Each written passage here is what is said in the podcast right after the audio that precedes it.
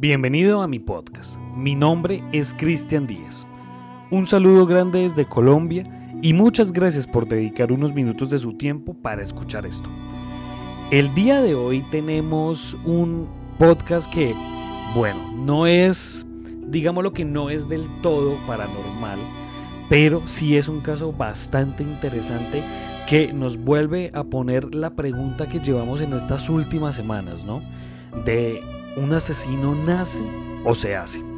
Hace poco tuvimos nuestro especial de asesinos en serie y hoy les traigo un podcast acerca de La hija de la furia, de Beth Thomas.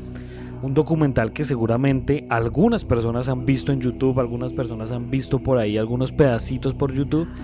Pues bueno, el día de hoy yo le traigo la historia para que usted sepa exactamente de qué trata este, este documental. Y bueno, no siendo más, le pido que por favor se ajuste los audífonos y sea bienvenido. En este podcast hablaremos del documental que en su momento conmovió el mundo. El día de hoy hablaremos de Beth Thomas, que con solo 6 años de edad intentaba asesinar a sus padres y a su hermano menor. Todo esto se conoció en el documental de 1990 Child of Rage, en el que Beth cuenta en primera persona sus sentimientos, deseos y experiencias. A pesar de su corta vida, había sufrido brutales abusos por parte de su padre biológico. La niña había sido diagnosticada de trastorno reactivo del apego, una condición en la que los niños pequeños no logran establecer vínculos saludables con sus padres o cuidadores debido al abuso extremo. Beth y su hermano Jonathan vivían junto a su padre biológico en un estado de total abandono. Su madre había fallecido cuando la niña tenía un año. Ambos tenían signos de haber sido maltratados y abandonados, y sus condiciones de alimentación e higiene eran precarias. Beth presentaba marcas de haber sido abusada sexualmente por su padre y podía pasar un día entero solo con una caja de cereales para comer. Jonathan vivía recostado en una cuna, rodeado de orina y pañales sucios, y su cabeza estaba deformada por haber pasado tanto tiempo en la misma pose.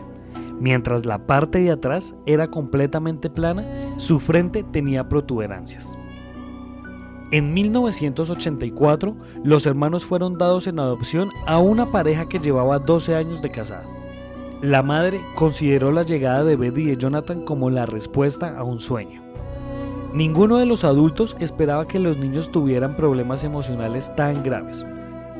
Beth tenía arrebatos de violencia que iban dirigidos especialmente contra Jonathan quien en una ocasión debió ser hospitalizado luego de que la niña golpeara repetidamente su cabeza contra un piso de concreto. Otras veces, la niña esperaba que sus padres no la vieran para golpear fuertemente a su hermano menor en el estómago. Además, le clavaba alfileres en un intento de hacerlo sufrir. Y por último, acosaba sexualmente a su hermano. Sus comportamientos destructivos la llevaban a autolesionarse, y su conducta sexual la llevaba a lastimarse a sí misma hasta el punto de necesitar ayuda médica.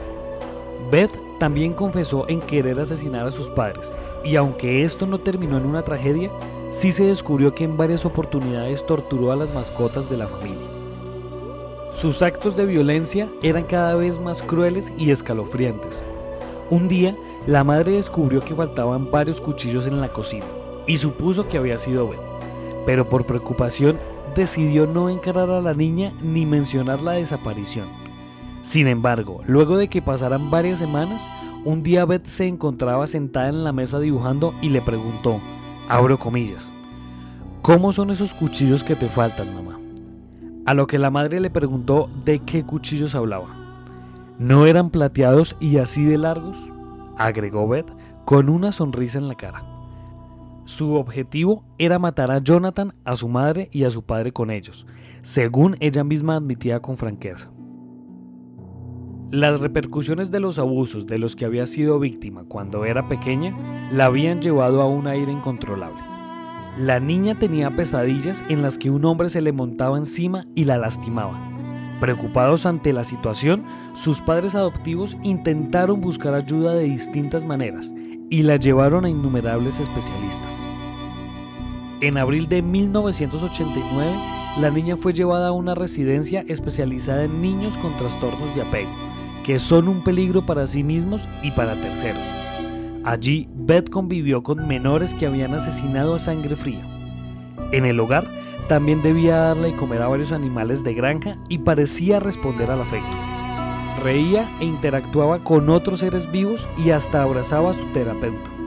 Poco a poco Beth comenzó a tener más contacto con otros niños y fue enviada a la escuela.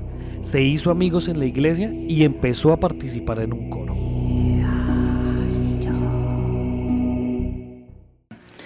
And what would you do to him, Beth?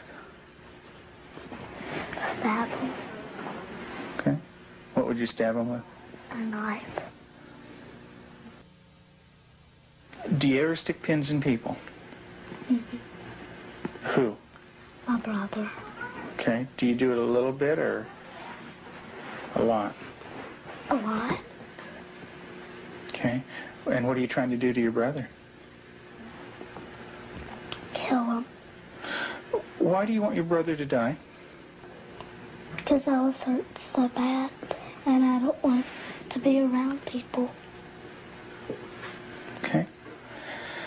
Who else would you like to stick pins into? Mommy and Daddy. What would you like to have happen to them? Die.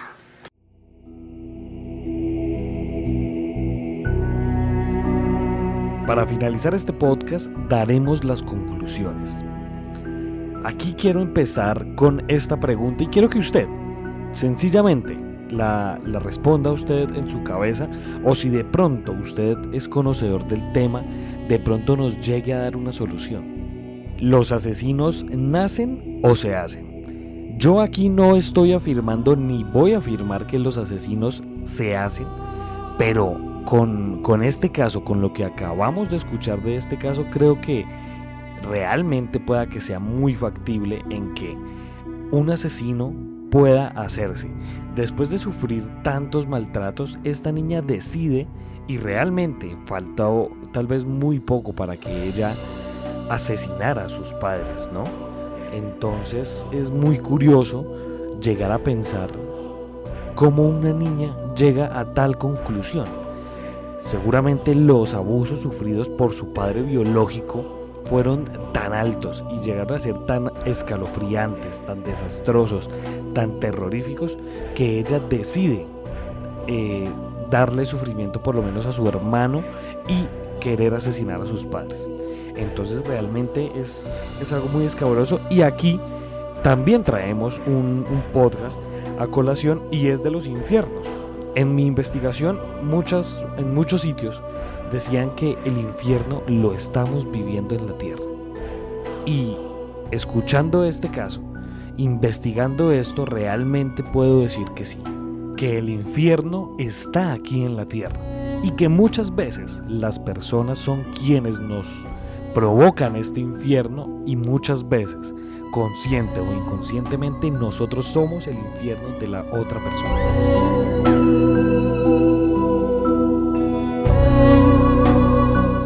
Muchas gracias por escuchar este podcast. Si usted quiere ser parte de esta comunidad, síganos en Instagram como arroba Colombia Paranormal Podcast. Allí puede estar al tanto de todo nuestro contenido. Muchas gracias, nos estaremos encontrando en otro caso misterioso de la Colombia Paranormal.